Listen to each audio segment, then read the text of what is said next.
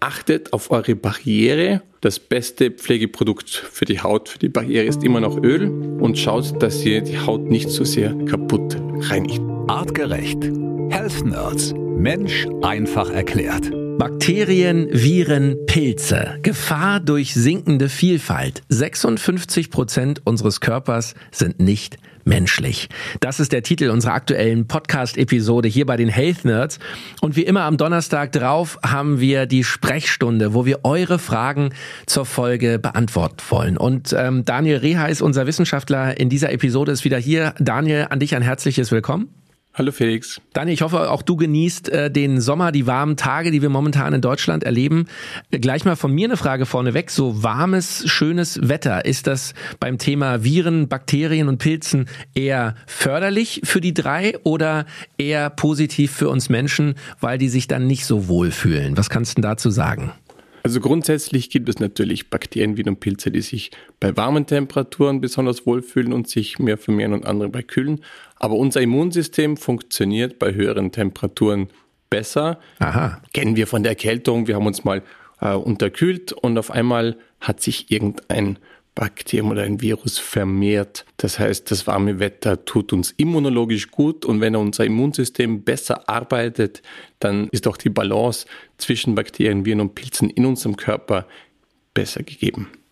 Super. Also da haben wir doch mal direkt hier äh, meine Frage vorneweg geklärt. Leute, und hier kommen auch schon die nächsten Fragen. Wir haben wirklich viele, viele Fragen reinbekommen. Wir schaffen es hier in der Sprechstunde, auch weil wir äh, einfach kurz und auf den Punkt sein wollen, leider nicht alle Fragen zu beantworten, aber wir schicken euch natürlich auch per Mail eine ähm, detaillierte Antwort. Aber hier haben wir mal die wichtigsten Fragen rausgesucht, wo wir glauben, dass die für die meisten Leute relevant und vor allem interessant sind. Daniel, wir legen sofort los. Svenja hat uns eine E-Mail geschrieben über artgerecht Urheberrecht.com. Sie schreibt, hallo liebes Health Nerds Team, wo lauern denn zu Hause und im Alltag die größten Gefahren, mit schädlichen Pilzen in Berührung zu kommen? Ja, also mal ganz grundsätzlich kann man sagen, dort, wo es dunkel ist, denn ähm, Sonnenlicht, UV-Strahlung äh, tötet ähm, Bakterien und äh, andere Erreger. Das heißt, ähm, wir haben auf, auf Oberflächen wo, wo das Sonnenlicht hinkommt, eigentlich eine relativ gute und Anführungszeichen Hygiene, auch wenn es dreckig aussieht. Das sieht man manchmal in gewissen Institutionen und Krankenhäusern, dass da solche UV-Lampen irgendwo angebracht sind an Decken, einfach um diese Bakterienzahl zu minimieren. Und wir sollten ähm, immer dort äh, aufpassen, wo es dunkel ist und äh, wo es feucht ist. Das heißt, Bakterien brauchen für die Vermehrung und zum Leben auch immer Wasser.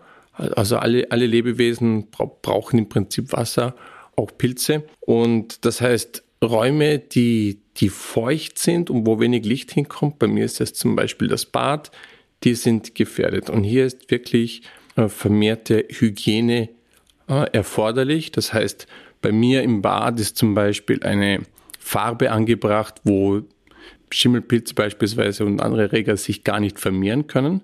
Ich schaue auch bei den Fliesen und so weiter, dass dort immer alles sauber ist und dass auch entsprechend gelüftet wird und dass die Feuchtigkeit immer möglichst schnell aus dem Bad herauskommt, dass die nicht zu lange dort drinnen bleibt. Und was oft auch vergessen wird, ist der Kühlschrank. Mhm. Also bei mir in der Wohnung ist es äh, nicht blitzsauber. Also ab und zu haben wir mal so so einen Herbstputz, wo mal wo man wirklich in die Ecken geht, aber wo ich wirklich darauf achte, dass Hygiene gehalten wird, ist im Kühlschrank. Dort das wird mit 80-prozentigem Alkohol, wird mindestens einmal die Woche wird der komplett gereinigt. Man kann sich nämlich vorstellen, dass die Bakterien, Viren und Pilze, die jetzt nicht so in uns leben, die nicht für uns gedacht sind, ähm, die vermehren sich äh, im Kühlschrank. Also das, das, heißt, die Bakterien, die sich bei uns wohlfühlen, eigentlich die zu uns gehören, die haben, mögen eher so warme Temperaturen und kühl und dunkel und äh, die Temperaturen, die im Kühlschrank herrschen, da gibt es Vermehrung von Bakterien und Pilzen, die sicher nicht zu uns gehören. Und da ist Hygiene wirklich äh, angesagt, weil Oft sehen wir das gar nicht. Manchmal sehen wir so ein kleines Obst- und Gemüseteilchen, das ein bisschen verschimmelt ist und dann nehmen wir es weg und den Rest essen wir oder beim Käse hat meine Oma immer so ein dünnes Scheibchen von dem verschimmelten hat sie abgeschnitten und der Rest wurde dann gegessen. Also man muss sich das so vorstellen, die bilden ja auch Sporen und dann ist schon der ganze Kühlschrank durchsport. Das ist nur die Spitze des Eisbergs, was wir da sehen. Auch die berühmte Brotschublade nicht. Also da, da, da haben manche Menschen haben einen, einen Keimzüchter, das ist äh, wirklich sagenhaft, dass wenn das Brot schimmelt, da tut man halt das eine Brot weg, aber da ist diese ganze Schublade mitunter das Holz und alles ist schon komplett durchsport. Also das heißt, wenn man da etwas sieht, dann gehört das komplett weggeschmissen, das ganze Gebinde, das, was davon betroffen ist, auch wenn es nur eine Beere ist, das gehört alles weggeschmissen und der Kühlschrank wirklich penibelst gereinigt. Also da muss man wirklich 80-prozentigen Alkohol und in alle Ecken und Nischen rein und mhm. den richtig sauber machen. Okay, also guter Tipp. Das ist, glaube ich, etwas, was äh, ja die meisten von uns beherzigen können, weil ja auch bei mir, du hast vollkommen recht, ja, wenn da mal irgendwie im Obstfach äh, eine schimmelige äh, Zitrone in der Ecke liegt, die man vielleicht mal irgendwie vergessen hat, dann nimmt man die raus und wischt vielleicht die Ecke mal so ein bisschen sauber. Aber äh, natürlich, das macht Sinn, dass da diese Sporen sich schon im ganzen Kühlschrank verteilt haben und im Zweifel auch auf andere Lebensmittel gehen. Das haben die wenigsten von uns wahrscheinlich so vor Augen. Super Tipp. Betroffen kann aber wirklich ähm, jeder Raum sein in der Theorie. Mhm. Das Bett ist manchmal auch betroffen und Kopfkissen. Also wenn, wenn, wenn da so, so, so dunkle, schwarze äh, Flecken drauf sind, dann das bitte entsorgen. Bei der Matratze müsste man vielleicht dann die komplette Matratze erneuern. Mhm. Also es könnten sich theoretisch überall, je nach Raumklima, ähm, Schimmelpilze und, und, und andere nicht erwünschte Erreger da sich einnisten. Und das kann zu einer Dauerbelastung führen. Und das sind manchmal auch ein bisschen Schleichmörder. Manche Menschen sind sehr sensibel drauf und manche Menschen werden zwar auch von diesen penetriert, aber die merken das nicht so, weil die Immunsystemreaktion dagegen unterdrückt wird. Mhm. Und von daher ist hier wirklich, auch wenn man das nicht so merkt und auch wenn man nicht empfindlich ist, sollte man hier trotzdem aufpassen. Super. Svenja, vielen Dank für diese gute Frage und Daniel, danke für dein äh, Expertenwissen. Wir kommen direkt zur nächsten Frage. Die hat uns Emmett geschrieben per Instagram Direct Message.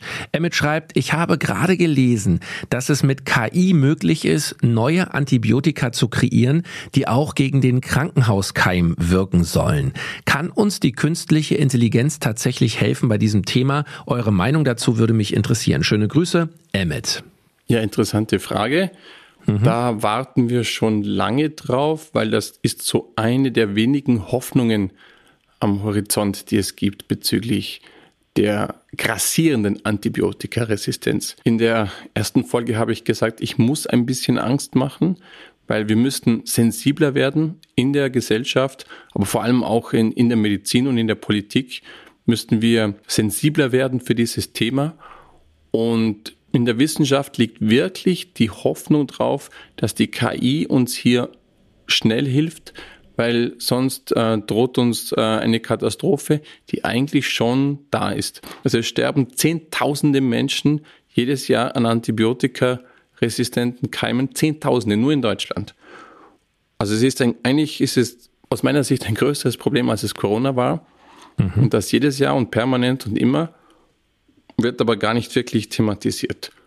Und die KI kann etwas tun in dieser unendlichen Fülle an Substanzen, die potenziell helfen können, um Bakterien, Viren und Pilze zu hemmen, kann die KI eine Auswahl treffen. Das heißt, es gibt einen Algorithmus und der kann in etwa vorhersagen, könnte diese Substanz helfen. Das heißt, aus diesen Millionen und Abermillionen Substanzen wählt die welche aus, die mitunter am ehesten helfen können und dann kann man dort ansetzen. Und das hilft natürlich ungemein. Das heißt, Daniel, tatsächlich kann die künstliche Intelligenz, die ja äh, in diesen Tagen nicht nur positiv aufgenommen wird, sondern von einigen auch als äh, das, der, der Untergang der Menschheit äh, betitelt wird, kann uns bei so einem Thema tatsächlich ähm, wirklich nützlich sein. Das ist sogar sicher so. Also mhm. das ähm, das wird kommen. Die KI wird in allen möglichen Bereichen unseren Alltag verändern, verbessern. Äh, es wird neue Probleme damit geben, aber die KI ist etwas, das kommt. Also ChatGPT, das so wird, wird das der Allgemeinheit ein wenig zugänglich gemacht, aber da passiert im Hintergrund in allen Bereichen schon extrem viel. Also sind wir sehr gespannt und bleiben wie immer hier bei den Health Nerds positiv auch auf die Zukunft. Ähm, die nächste Frage, Daniel, kommt von Celeste. Sie hat geschrieben, kann sich unser Mikrobiom im Darm durch eine Virusinfektion wie zum Beispiel Corona verändern? Und kann ich, wenn ja, etwas präventiv dagegen tun? Viele Grüße ähm, und macht weiter so, Celeste. Ähm, Celeste, vielen Dank für deine Nachricht. Ähm, ja, wir hatten äh, über Corona auch kurz gesprochen in der Hauptfolge und natürlich über Viren. Wie, ähm, wie schätzt du das ein, Daniel? Was ist deine Meinung dazu? Also grundsätzlich muss man einer Infektionskrankheit nicht negativ entgegenstehen. Also viele denken sich, oh, ah, jetzt habe ich eine Infektion bekommen und sehen das eigentlich nur negativ. Aber in der Vergangenheit hatten wir deutlich mehr Infektionskrankheiten und deutlich mehr auch Parasiten. Was bedeutet das? Also stellt euch mal vor, wir leben vor 100.000 Jahren in so, in so einer Buschhütte und äh, laufen barfuß herum und, und haben natürlich Kratzer und viel mehr Kontakt mit, äh, mit äh, potenziell schädlichen Erregern und die lösen dann Infektionskrankheiten aus. Und das war immer schon eine, eine Art Immunsystemtraining. Das heißt, die Bakterien, Viren und Pilze, die hemmen sich erstmal erst gegenseitig. Das heißt, eine Virusinfektion hat immer auch Auswirkungen auf das Mikrobiom und vice versa. Also hat auch eine bakterielle Infektion hat eine Auswirkung auf die Viren. Und das Immunsystem, das auf den Plan gerufen wird, hat mit allen zu tun. Das heißt, unser Immunsystem geht dann wieder einmal durch und räumt auf sozusagen oder sorgt wieder für Ordnung und für Balance. Und das größte Problem in unserer Gesellschaft ist, dass wir das Immunsystem das nicht mehr tun lassen. Das heißt, wir haben irgendein Schnupfen oder haben irgendein Wehwehchen, irgendein Kopfwehwehchen und dann greifen wir, im schlimmsten Fall greifen wir zu Antibiotika. Da kenne ich genug Menschen, die bei jedem Anflug, weil sie beruflich ja leistungsfähig bleiben müssen, wirklich zu Antibiotika greifen, was natürlich fatal ist, weil damit zerstören wir unser ganzes Mikrobiom und damit äh, die Grundlage unserer Gesundheit. Aber auch diese klassischen Entzündungshemmer. Ibuprofen, Diclofenac, Voltaren und, wie, wie sie alle heißen. Also die, diese klassischen nicht steroidalen antiinflammatorischen Drogen, diese NSAIDs, und die hemmen das Immunsystem ab dem Zeitpunkt, wo es eigentlich wichtig wäre. Das heißt, das Immunsystem fängt an, unser eigenes Militär, das dafür sorgen würde, dass wir dann gesund bleiben und dass das Mikrobiom in Balance kommt wieder und das hemmen wir damit. Und das ist wirklich fatal. Ich sage immer, diese Medikamente gehören nur im Notfall eingesetzt, wenn der Schmerz so groß ist oder wenn man es wirklich nicht mehr aushält. Aber bitte nicht bei jedem Anflug von einer Infektion gleich irgendetwas einschmeißen, unter Anführungszeichen. Also lasst den Körper das machen und freut euch auch mal über eine Infektion und im besten Fall habt ihr wirklich hohes Fieber. Das wäre das Idealszenario. Dann arbeitet euer Immunsystem wirklich gut, über 39 Grad. Dann, wenn das passiert, legt euch ins Bett, freut euch, schaut einen Film. Aber lasst den Körper mal machen. Die Evolution ist nicht so dumm, euer Immunsystem ist nicht so dumm. Und das ist wirklich wichtig, dass, äh, dass man hier auch mal den Körper machen lässt. Okay, also wie gesagt, wir wollen euch um Gottes Willen nicht davor abhalten, zum Arzt zu gehen. Wenn es euch wirklich schlecht geht, macht das. Und äh, Daniel, auch um das nur noch mal klarzustellen, äh, wir sind ja nicht prinzipiell oder du bist ja prinzipiell nicht gegen Antibiotika. Aber was äh, schon äh, eine Beobachtung ist von, von vielen äh, Kollegen, auch von dir, dass es eben ja viel zu häufig, viel zu früh eingesetzt wird, viel zu inflationär und dass wir dadurch natürlich ähm, auch die Keime immer mehr und die Viren und Bakterien immer mehr resistent gegen äh, Antibiotika Antibiotika machen? Der Missbrauch von diesen Medikamenten, der ist massiv.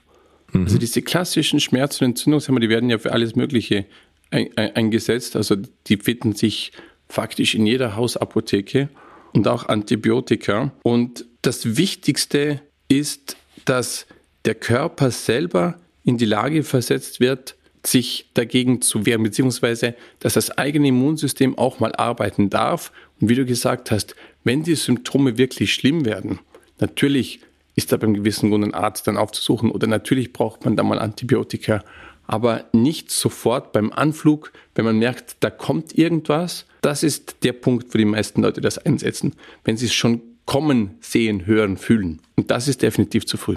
Also eine klare Antwort und eine klare Meinung von unserem Wissenschaftler Daniel.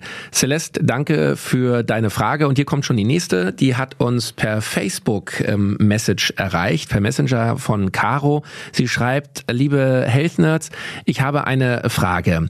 Ich selber trage Kontaktlinsen und habe jedes Mal beim Wechsel große Angst, dass ich mir einen Keim ins Auge hole. In meiner Familie gab es mal einen solchen Fall und derjenige laboriert noch immer daran. Habt ihr Tipps, wie ich mich besser gegen Bakterien schützen kann? Viele Grüße, Caro. Das Auge ist vielleicht ein gutes Beispiel für eine, eine Barriere.